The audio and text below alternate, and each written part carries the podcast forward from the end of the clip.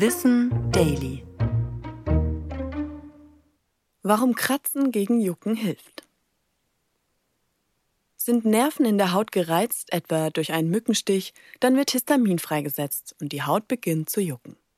Prinzipiell ist Juckreiz eine sinnvolle Reaktion unseres Körpers, denn es macht uns darauf aufmerksam, dass irgendetwas nicht stimmt.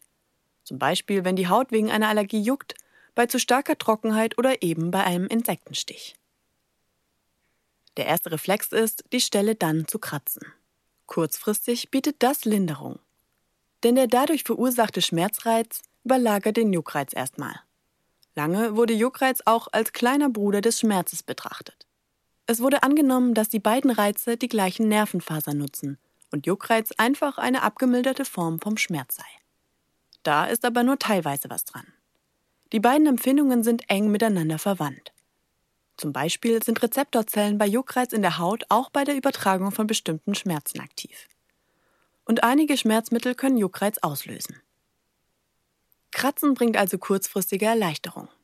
Langfristig gesehen jedoch verschlimmert Kratzen das Jucken nur noch. Denn Kratzen sorgt dafür, dass die Haut wieder gereizt wird.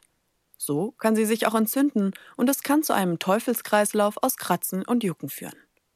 Stattdessen helfen kühle Auflagen oder, je nach Auslöser, spezielle Salben mit Antihistaminika. Ich bin Anna Germeck und das war Wissen Daily, produziert von Schönlein Media.